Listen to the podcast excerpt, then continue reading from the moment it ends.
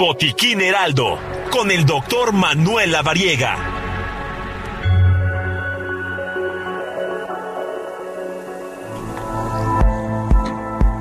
Bueno, pues eh, vámonos con un tema también bastante interesante.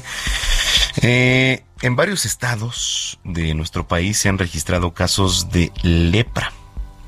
Para empezar, digo, y el contexto, en Chiapas, por ejemplo, que ya sumaron 11, eh, que es la lepra, digo, cómo afecta a nuestro cuerpo.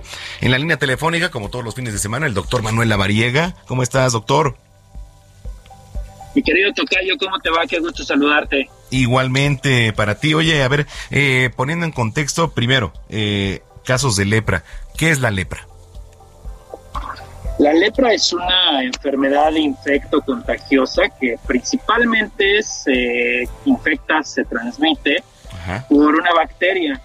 Entonces es importante mencionar pues justamente este punto para poder diferenciarlo, porque a veces pensamos que la lepra es una enfermedad viral o a veces pensamos que la lepra nos da por rasparnos con una, un árbol o por una planta, un arbusto o algo así, y en realidad es una condición, una enfermedad infecto contagiosa que es generada por una bacteria. Ok, bueno, ese es el contexto. ¿Cómo nos afecta todo esto? Principalmente, déjame decirte, Tocayo, que se transmite por gotas de saliva, ya sea por la tos o por los estornudos. Esto de una persona que tenga lepra y que no esté tratada, diagnosticada o controlada.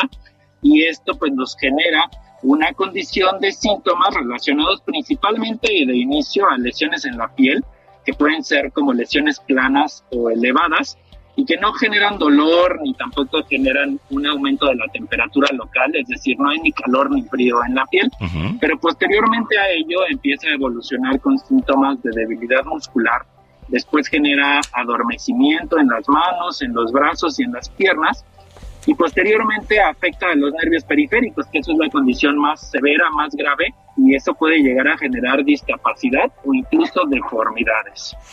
Eh, ¿Es contagioso? ¿Se puede controlar? Es contagioso y afortunadamente existe tratamiento que se llama poliquimioterapia.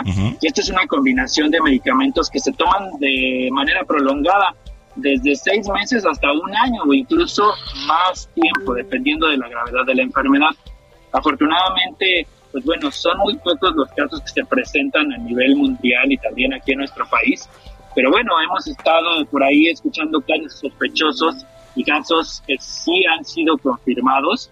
La mayor parte de casos se presentan en Guerrero, en Nayarit, en Sinaloa, en Michoacán, en Oaxaca, en Veracruz, en Chiapas, en Jalisco, en Tamaulipas y en Colima. Pero pues bueno, todos estamos pendientes y atentos principalmente de estos síntomas que te he comentado. ¿Qué recomendaciones eh, desde tu experiencia, Tocayo, doctor Lavariega, darías para los que nos vienen escuchando? Este es un gran punto, Tocayo, lo que comentas, porque fíjate que es importantísimo pues eh, acudir al médico si se presentan síntomas de lesiones en la piel, que a veces como que no les damos importancia, a veces como que no les damos pues esa atención y decimos, no, pues es una ronchita o es eh, una lesión por X razón. Y podría ser lepra, eh, evidentemente no cualquier ronchita es lepra, eso es importante, no alarmar a la población, claro. pero sí saber que si existe una condición en donde se empieza a generar adormecimiento de estas lesiones y posterior a ello se presenten como estos aumentos de volumen donde están estas lesiones, pues acudir al médico para poder hacer el diagnóstico específico. Bueno, oye, la gente que te viene escuchando, ¿alguna duda eh, donde le puedas solucionar? Y también, por supuesto, para que te contacte, hagan alguna cita, ¿dónde lo puede hacer?